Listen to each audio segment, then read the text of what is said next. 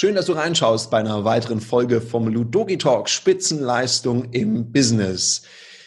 Spitzenleistung ist genau das Thema, über das wir jetzt heute sprechen wollen. Bei Spitzenleistung, ich sage nur 416 Seiten.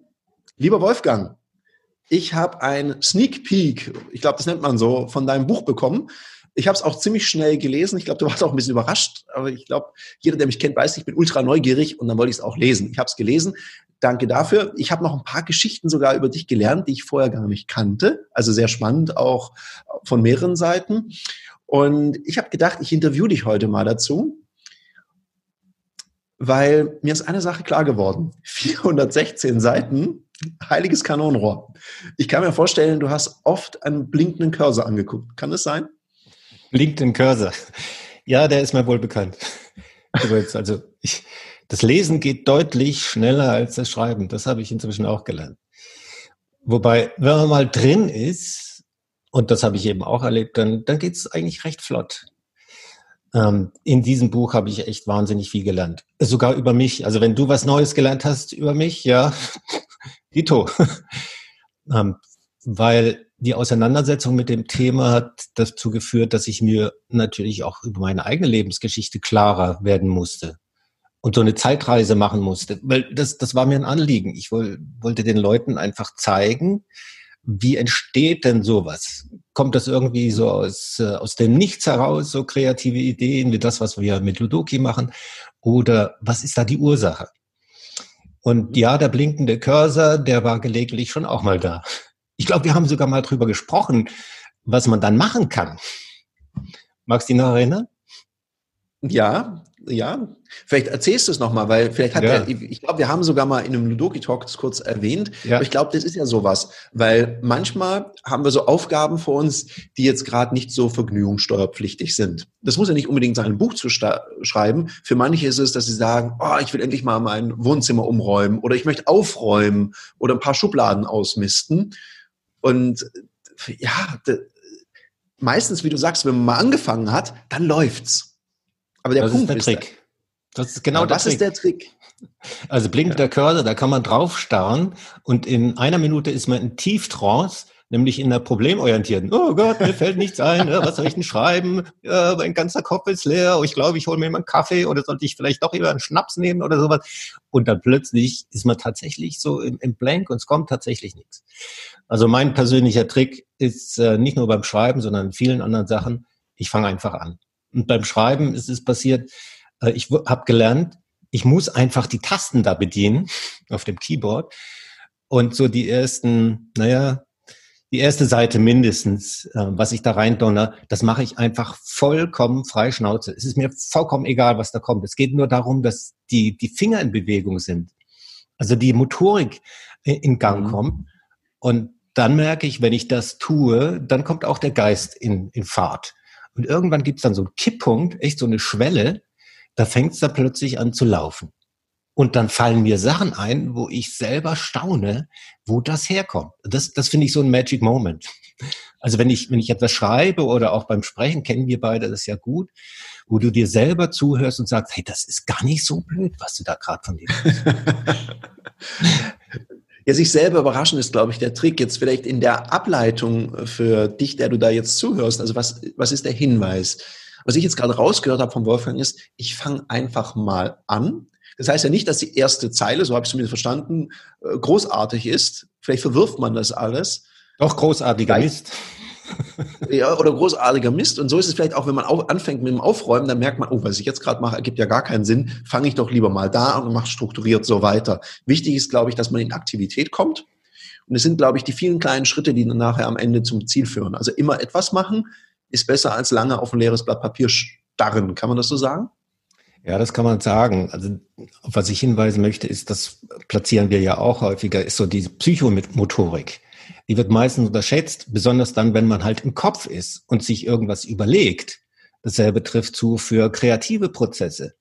Da hilft einfach der Körper. Also mir hilft der Körper. Ähm, deswegen gehe ich ja auch viel wandern, spazieren oder mache Märsche durch den Wald, weil meine Psychomotorik dafür sorgt, dass mein Gehirn besser funktioniert. Also vielleicht funktioniert es ja bei dir ganz anders, der du gerade zuhörst. Jedenfalls ist das meine Strategie. Und wenn ich tatsächlich mal, ähm, also nicht vor dem blinkenden Cursor hocke, sondern mir überlege, was ist denn das nächste Thema, will, will ich das fassen, dann sitze ich nicht im Sessel, sondern ich gehe raus. Ich gehe raus und laufen.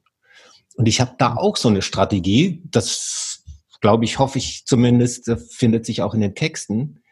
Ich mache ähm, über meine Laufstrecke mache ich quasi die Struktur. Das heißt, ich starte und ich weiß auch, wo ich hin will. Und am Ende meiner Strecke will ich wissen, wie das Ende von dem Kapitel ist. Hm? Ja. Und, und äh, wenn ich dann angekommen bin, dann habe ich meistens den ganzen Content parat. Und auf dem Rückweg überlege ich mir dann, wie schreibe ich es denn? Und dann komme ich zurück und habe praktisch ein fertiges Kapitel im, im Kopf, im Kopf. Und dann muss es halt in die Kiste rein. Also das ist eine zweite Strategie, zu verhindern, dass der blinkende Cursor mir den Spaß raubt. Mhm.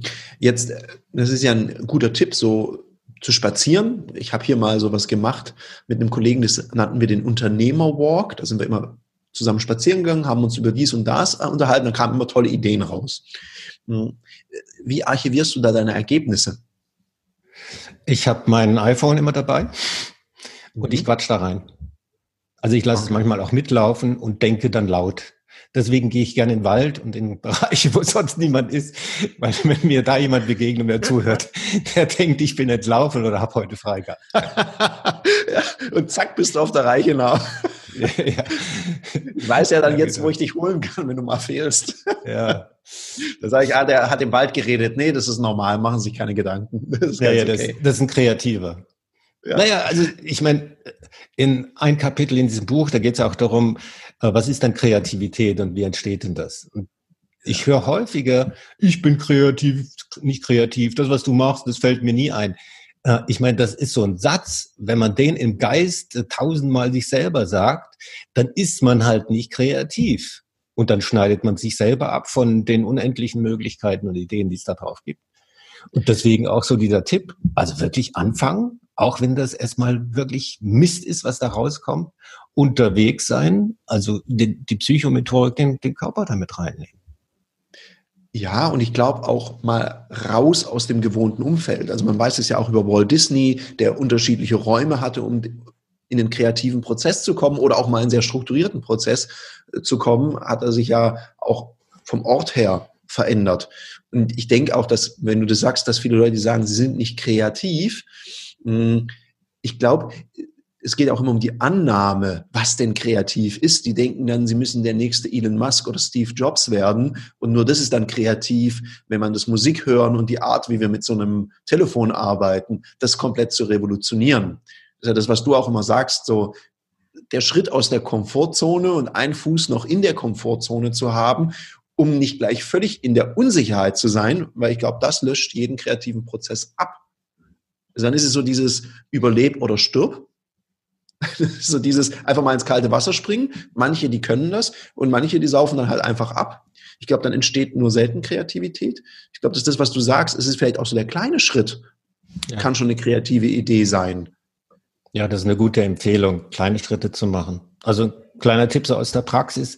Kreativität ist auch schon, wenn ich etwas, was ich jeden Tag mache, was weiß ich, wie Zähne putzen oder äh, Pullover an und ausziehen, wenn ich dafür eine Alternative finde. Also bevor ich es mache, dass ich mir überlege, okay, wie könnte ich es denn, wie könnte ich es noch anders machen? Was ist eine Variation davon? Weil Kreativität ist ja auch ein Teil von unserem Nervensystem. Das findet sich so in dem Präfrontalkortex. Da gibt es eben Verbindungen, die dann dazu führen, dass wir neue Ideen haben. Und das muss man trainieren. Also wie ein Muskel, es ist kein Muskel. Und man kann es trainieren. Und mit solchen kleinen Interventionen aktivieren wir genau diese Bereiche, die sich dann stärker vernetzen. Und dann kann man diese kleinen Aktivitäten ausdehnen. Also äh, zum Beispiel sowas Banales wie, ich fahre immer dieselbe Strecke, wenn ich zur Arbeit fahre. Okay, wie kann ich dann das anders machen?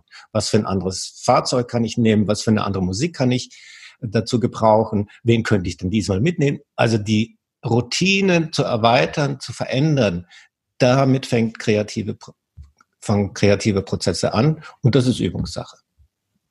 Hm. Kommt mir jetzt gerade so eine Idee, weil man kann es ja auch in seinen Business-Alltag übertragen. Ich merke das ja auch, wenn man mit, so eine, mit seinem Team einen Call hat, dann haben wir da einen gewissen Rhythmus, wie wir das immer machen. Und das nehme ich jetzt, glaube ich, als Idee mit. Ich verrate jetzt natürlich im Podcast noch nicht, was ich anders machen werde. ich glaube, es reicht schon die Ankündigung jetzt hier drin. Und werde einfach mal was umkehren, uns einfach mal was anderes einfordern.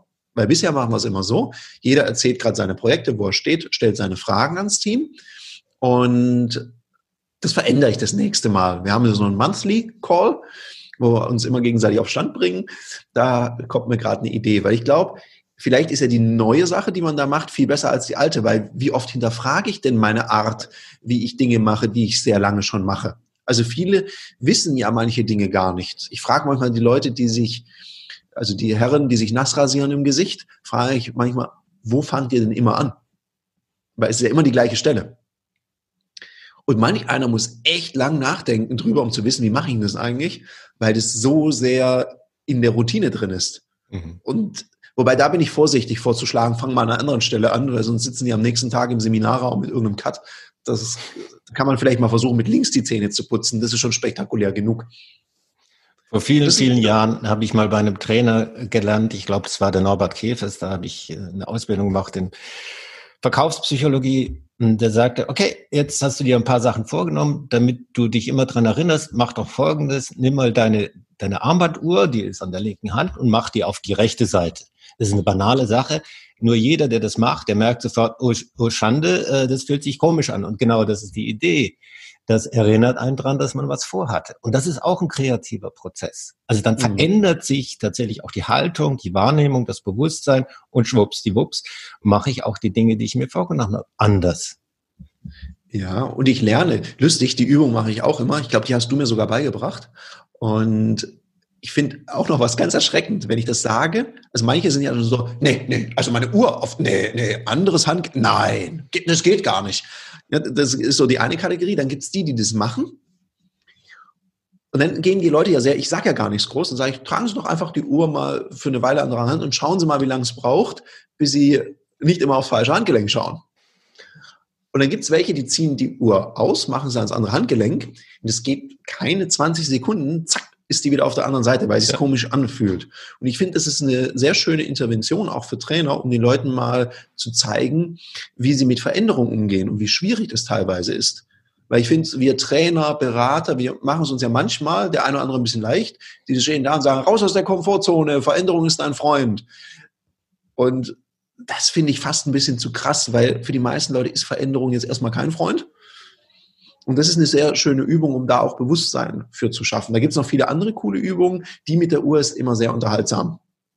Gut, Generation Übung. Smartphone, die immer nur auf Smartphone gucken, da wird es halt schwierig mit, mach die Uhr auf die andere Seite. Äh, Mache ich ein bisschen, ein bisschen Spoiler und ein bisschen Werbung. Ja, in diesem Buch geht es natürlich genau darum. Also was für Übungen kannst du denn machen? Es gibt da, also auf 416 Seiten, zumindest im Manuskript. Ich glaube, im Buch wären es dann 325 in gedruckter Form. Das ist immer noch ein Haufen. Äh, da gibt es viele, viele solcher Ideen. Aus der eigenen Schöpfung, aus dem Fundus, äh, aus 60 Jahren, über 60 Jahren Erfahrung. Also bleibt da neugierig. Ja. Wir werden nicht alles verraten, vielleicht in einer nächsten Folge mal so einen kleinen, einen kleinen Ausreißer. Ja, ich kann ja, ich kann ja zumindest mal versuchen, dir was zu entlocken, Wolfgang, weil ich habe es ja schon gelesen. Und es gibt auch eine Stelle im Buch, da würde ich gern wissen, wie das weitergeht. Vielleicht frage ich dir das auch mal. Mach weil das, das. habe ich so gelesen und dachte, okay, und, und wie haben sie es jetzt gemacht? Und du verrätst es einfach nicht. Das ist total fies. Also, da Nein, das ist auch ein super Marketing-Trick. Ja. Das Buch soll ja dazu führen, dass die Leser bei mir anrufen, bei dir anrufen und sagen, hey, wie geht's denn weiter? Ja, das erzähle ich dir beim persönlichen Gespräch. Lass uns mal connecten. Ach, das war die Idee. Also gut, ich bin natürlich voll reingetappt in die Falle als neugieriger super. Mensch. Treffer. Und das wissen. Nein, also, gut, ich glaube, jetzt hatten wir ja schon ein paar spannende Anregungen. Wenn ich es nochmal zusammenfasse, also einfach mal anfangen und einfach auch damit leben können, dass vielleicht der Anfang, den du gemacht hast, noch nicht so perfekt war.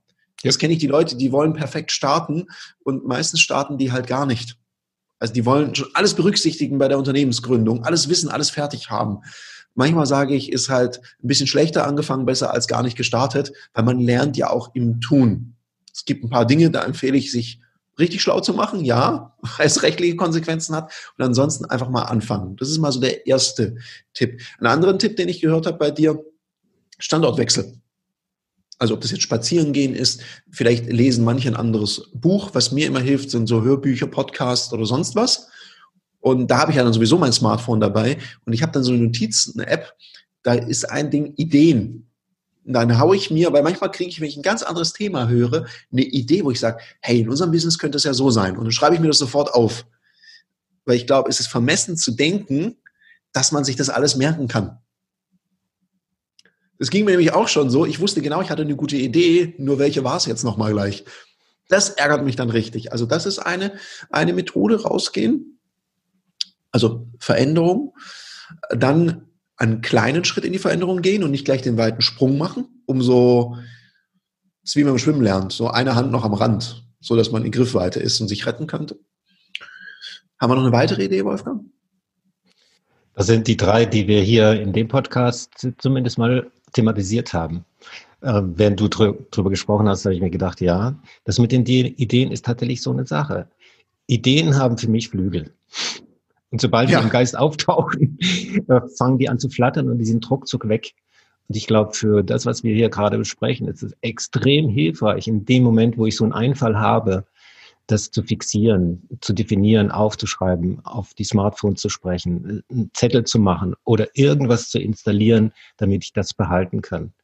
Weil, also die genialen Menschen, die es hier auf diesem Planeten äh, gibt, die machen das alle.